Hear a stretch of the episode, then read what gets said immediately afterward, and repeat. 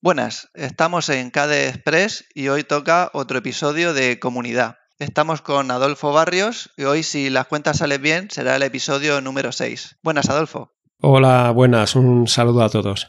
Bueno, gracias por venir. Tú fuiste el segundo de recoger el guante del mensaje que puse en el grupo. Cómo no, eso hay que aprovecharlo se nota que cuando hay un, grupo de, sonido, de gente que, le gusta el audio, es más proclive a aparecer en un podcast que hay alguna gente que le da un poco de, vergüenza ahí hablar en público. Eh, sí, hombre, yo no es que sea muy de hablar en público, pero bueno, si en vista de los cables que nos hemos ido echando en el, en el grupo de Telegram, pues cómo no, devolverte un poco las ayudas que nos has dado allí en el tema de, de Studio Controls y todo esto. Sí, la verdad es que ese grupo hay gente que controla de todo. El que no controla la técnica del audio, controla la aplicación y si no la sala de máquina, un programa, está muy bien. Que sepáis que no está patrocinado KDE Express por con Estudio Libre. Todavía. Sí. Y para el que no te conozca, cuéntanos un poco sobre ti. Pues diríamos que yo por lo menos me considero un usuario de, de Linux o de ordenadores o equipos en general, pero un usuario normal. Ni siquiera soy universitario, ni, ni he tenido estudios de informática, ni, ni, nada que me suponga estar dentro de ese, de ese mundo de programadores y, y tal. Yo pues he trabajado desde muy joven, siempre... Bueno, mi primer ordenador lo hice con, con mi primer trabajo, me lo compré un 386 por allá en el 91 y de ahí he ido pasando a bueno, diferentes equipos. Ya desde entonces conocía Linux un poquito como muy de lejos y luego ya a partir del 2001-2002 siempre ha estado cerca, alternando entre Windows y Linux, Windows y Linux, ya hasta el 2015 que allá sí que es mi sistema por por exclusividad. Viste la luz por completo ahí ese año. Y vi también que era mucho más funcional que al, que al principio. Sí, hemos mejorado mucho. Por 2001 había que ser muy, muy hábil y tener muchos conocimientos para dominarlo un poco. Sí, encima, si te interesan los temas de audio, también era la cosa más complicada. Sí, en audio era imposible. En audio ya, pues, eh, tuve que, que las pocas cosillas que hacía, porque yo como ese toco el bajo y lo he utilizado un poco como una herramienta de ayuda a la hora de, de practicar o sacar temas. Entonces eh, con Linux al principio era difícil. Ahora es una maravilla, ahora ya puedes hacer lo que quieras. Y, y, lo que estamos mejorando, que con Pipeware, eso el año que viene yo creo que va a ser un, un salto cualitativo. Sí, va, mejora, va mejorando, pero para mí todavía con Ardour me da algún problemilla. Sí, por eso yo digo 2022. Yo tengo claro que este año todavía estamos en, testing. Sí, pero le tengo el ojo puesto porque, oye, estas cosas hay que, hay que ir probando y dando un poco de feedback si es posible. Pues yo, como te decía antes, fuera de micro, uh, nos gusta que, que, venga gente que no es informática, porque al final, el, tanto Linux como el entorno KDE, el, el usuario medio al que va dirigido es gente que no es informática y que no es administradora de sistemas. Porque si te enfocas a esa gente, que al final es la que lo programa y la que más lo usa, ah, pues no tienes al 90% del mundo. O sea, no puedes hacer que Linux se extienda si solo lo usan informáticos. Necesitamos llegar al usuario medio, al que para ellos es una herramienta que, Eso es. a ser posible, a base de usarla, entiendan la filosofía y las libertades que te, que te trae el uso de Linux.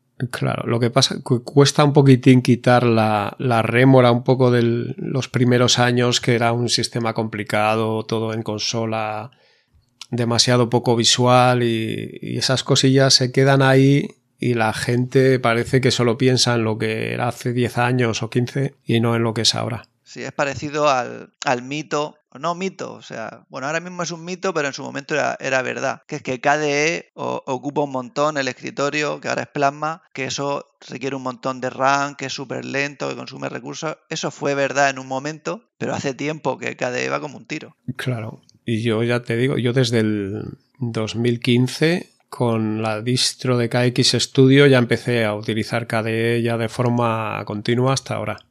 Y no por, quizá no porque digas que ocupe más memoria o menos, o vaya mejor o vaya peor, sino que es un sistema que eh, en el escritorio me sentía cómodo con él. He probado otros escritorios y no era lo mismo. Siempre volvía a KDE. ¿Y tú eres de los que cambian muchas configuraciones o eres de los que, bueno, está bien que esto se pueda configurar entero, pero yo lo uso prácticamente por defecto como viene? No, me gusta configurar eh, cuatro cosas. Tampoco demasiado porque al final tú lo que haces va a ser lanzar un programa o aplicación, utilizarla, cierras y, ya está. Entonces, bueno, si estás acostumbrado a trabajar de una manera o prefieres tener lanzador de una manera diferente a otra, pues lo puedes hacer. O quieres ocultar los iconos de, de la barra de tareas, lo puedes hacer. Quieres tener la barra arriba, abajo, en un lado. Es una ventaja que, como te haga sentir más cómodo, lo puedes, lo puedes configurar. Sí, son, son ganas de trastear. Si, si tú tienes esa cosquilla de decir, pues me gustaría ver qué tal aquí, se puede en KDE prácticamente seguro. De hecho, yo ahora mismo tengo mi barra está de tarea está a la izquierda, al estilo Unity. sí. Sí, y eso, a mí Unity que no me, no me gustó, y eso que ya tengo por aquí apuntado, con la versión 7.10 de Ubuntu, que tenía por ahí un CD, y no, no me convencía. Entonces, prefiero tener la forma tradicional, la barra abajo, el lanzador a la izquierda, a la derecha reloj, un poco Windows, pero bueno, es, es a lo que estoy acostumbrado ya después de muchos años y es difícil hacerme cambiar. Sí, aparte lo importante en el escritorio es que puedas hacer lo que quieres, te sientas cómodo con él y una vez que lo tengas es como si no existiera, porque tú una vez que has lanzado la aplicación lo que quieres es trabajar con la aplicación en sí, no estar despistado en dónde está cada cosa. Eso es. Eso me pasaba con, otras con otros escritorios que al final no, no me terminaba de sentir cómodo y, me duraba una semana y volvía a Plasma. Que bueno, es otra de las ventajas de Linux, que es que puedes probar 500 cosas hasta que encuentres la que te, llame la atención y quieras volver. Eso es. Lo que sí que tengo es un, un, tema configurado, cambia un poquitín los colores, un poco de transparencia detrás de las ventanas, y ahí sí que, Sí, es un Chrome que me lo, lo instalé desde la página de, de, KDE, que es tema oscuro, por cierto. Sí, yo, yo tengo el tema oscuro por defecto. Sí, un Chrome global que tiene como tonos azules, entre negros y azules. Y me gustó y ya se ha quedado en, en mis dos equipos, en el portátil y en, y en el de sobremesa.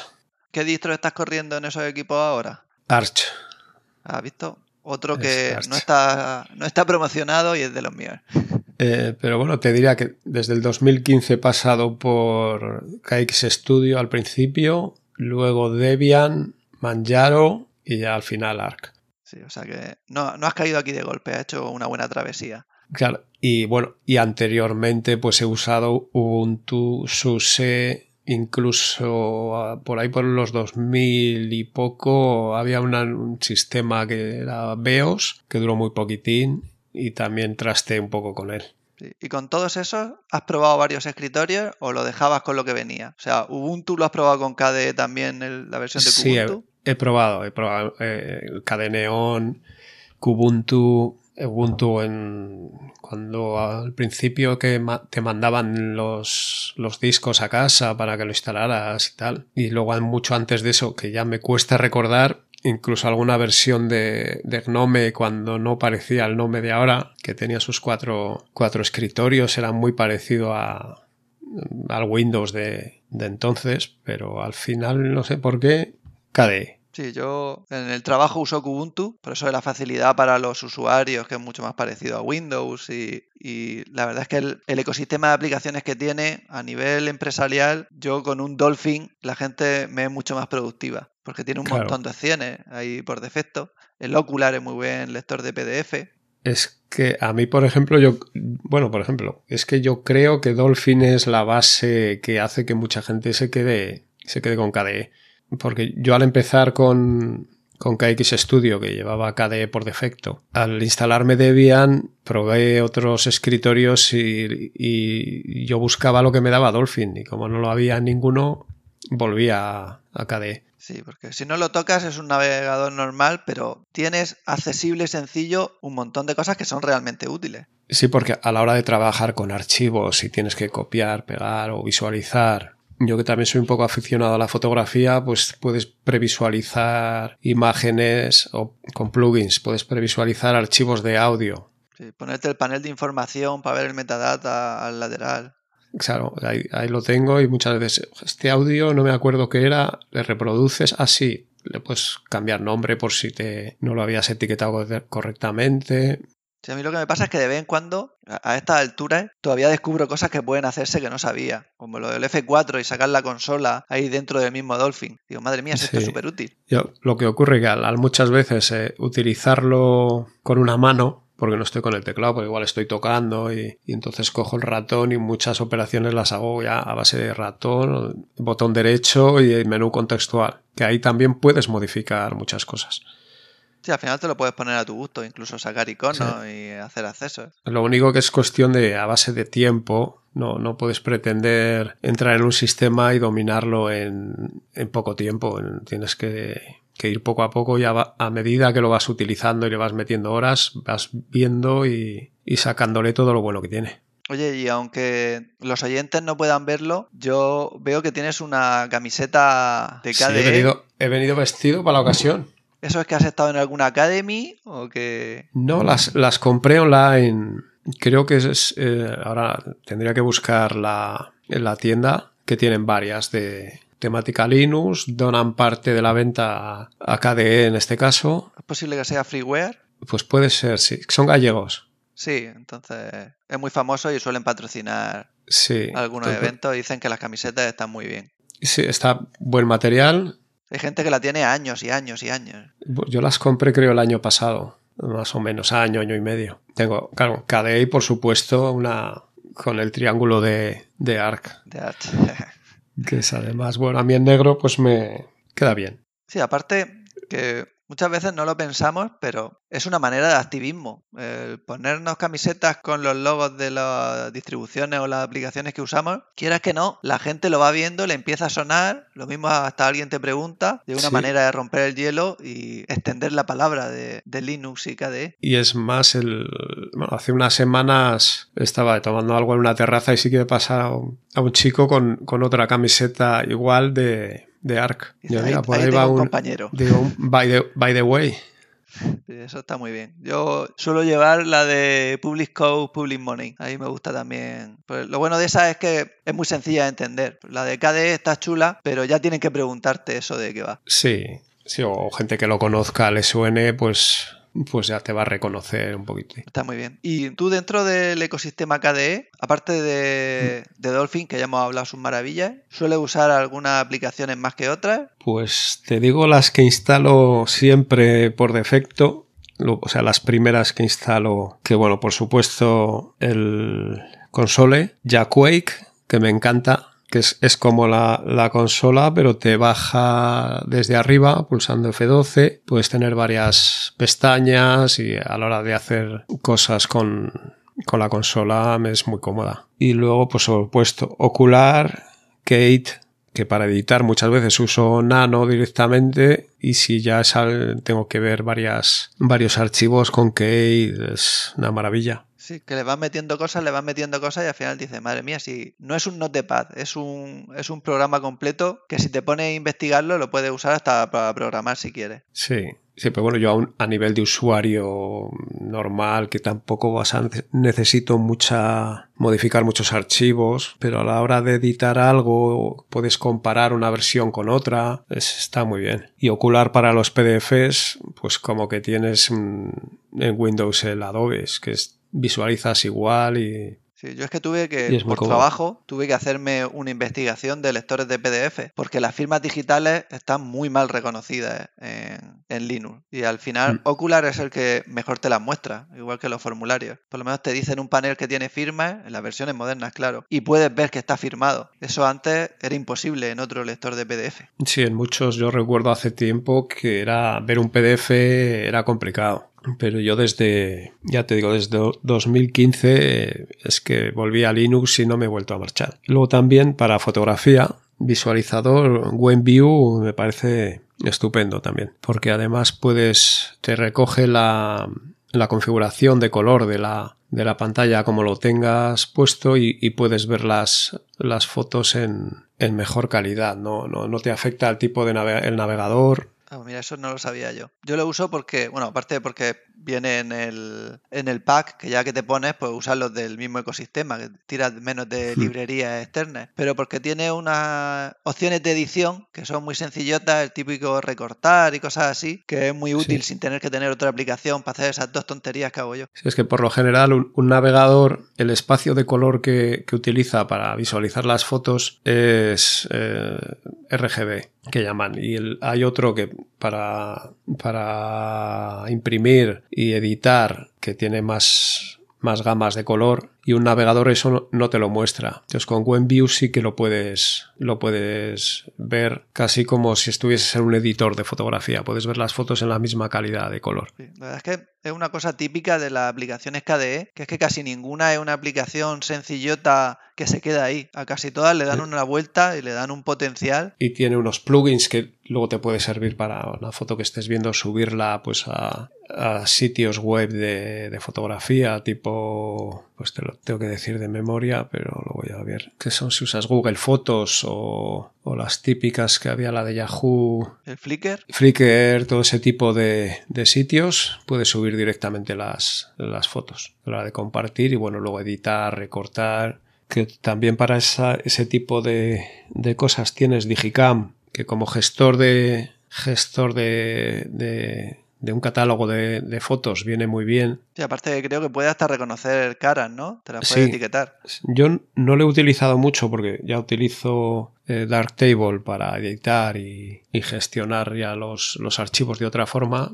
Pero para gente que tenga sus fotos de móvil, que las que las tenéis que guardar en el, ordenador, hacer copias de seguridad para que no se pierdan y puedes catalogar por, puedes etiquetarlas, ponerles nombres, eh, puedes hacer infinidad de, de, cosas para reconocer y buscar fotos. Puedes subir un taco de fotos de un viaje que hayas hecho, las etiquetas todas con foto de viaje tal, o foto no sé dónde, o aquí con el perro, y luego buscas por perro y te va a salir todo lo que, todo lo que tengas, o fotos de viaje de tal sitio, tal otro. Sí, yo te diría que es mejor que Picasa en su momento, que es a lo mejor lo que a la gente le sonará, que era la aplicación que tenía Google de etiquetar y sí, similar. organizarla y sin destrozar tus derechos y espiarte. Eso es, que eso es importante y, sin, y bueno, como es, lo tienes tú en tu, en tu ordenador, nadie más va a poder ver lo que, lo que tienes ahí. Y esa viene con Show Photo, que es como, como la parte de editor, que bueno, es un poquito mejor que WebView, aunque claro, si ya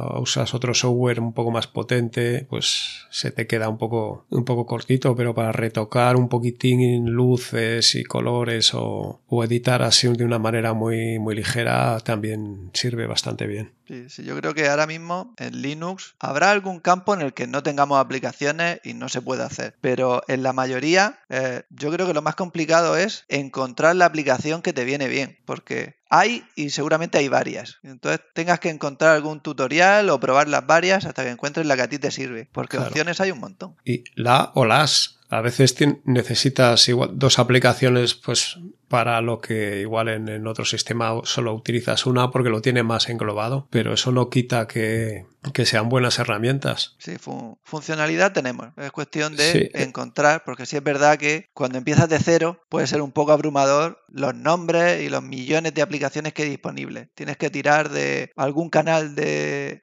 alguien que hable de eso o algún tutorial, algún blog que se dedique a eso y te vaya haciendo propuestas para que tú las pruebes. Sí, sí, buscar un poquitín de, qué posibilidades hay, que yo he hecho alguna vez. A ver, en este tema, ¿qué, aplicaciones tenemos? Las pruebas y ves que algunas se han, se han abandonado, otras van un poco regular y otra te gusta y hace lo que quieres, pues la empiezas a utilizar.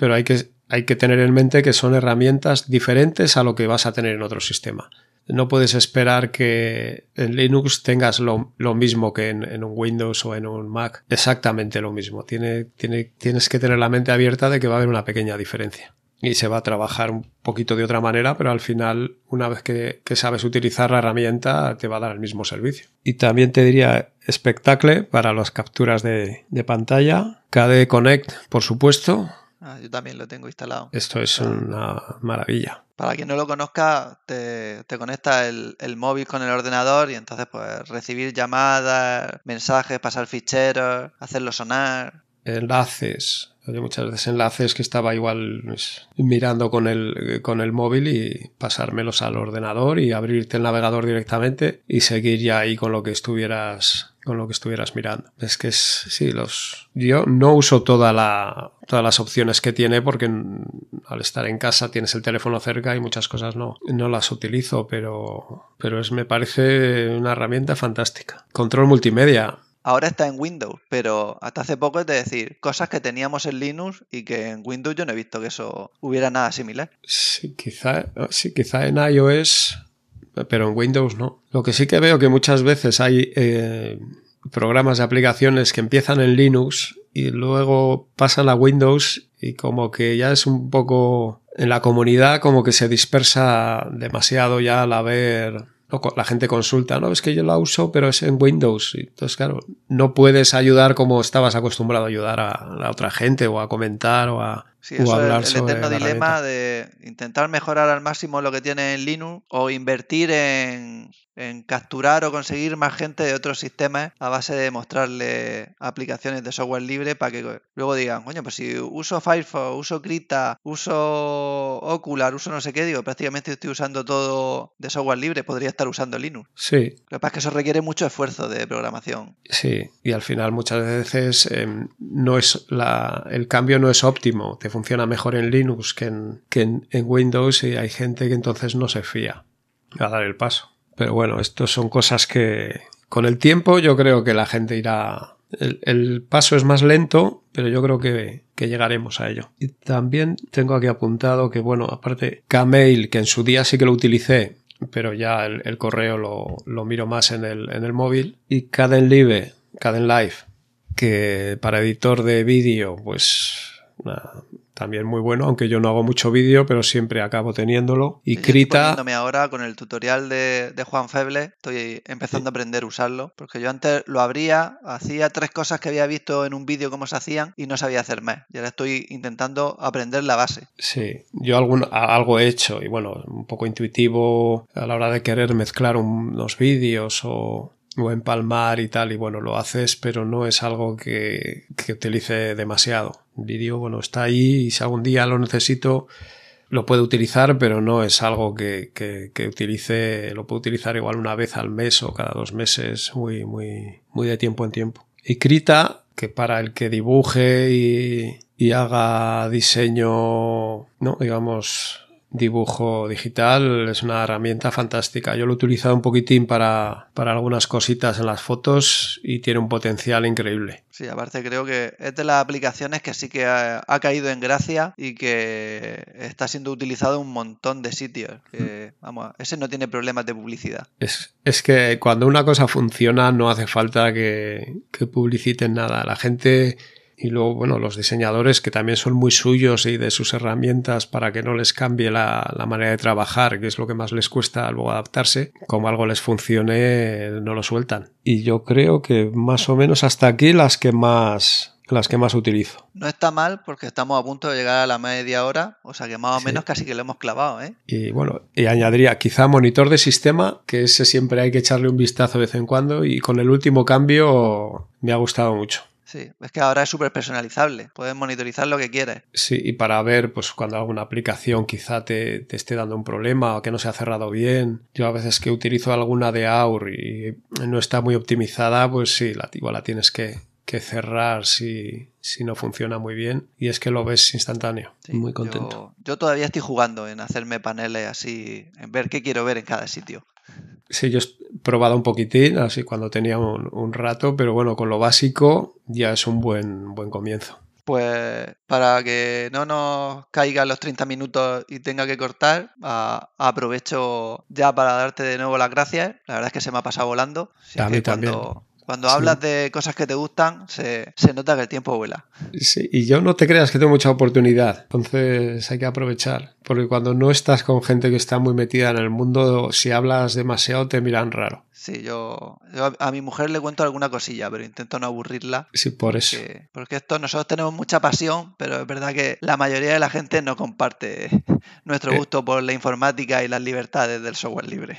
Eso es. Eso es. Pues un saludo también a todos los oyentes. Gracias por seguir escuchándonos y te dejo a ti, Adolfo, por si quieres despedirte de alguna manera especial y si no, nos vemos en el grupo de Telegram de Con Estudio Libre. Pues eh, hasta aquí nada más, ha sido un placer y bueno, un saludo a todos los compañeros de Home Studio Libre y recomendar a la gente que utilice KDE, que mola mucho. Sí.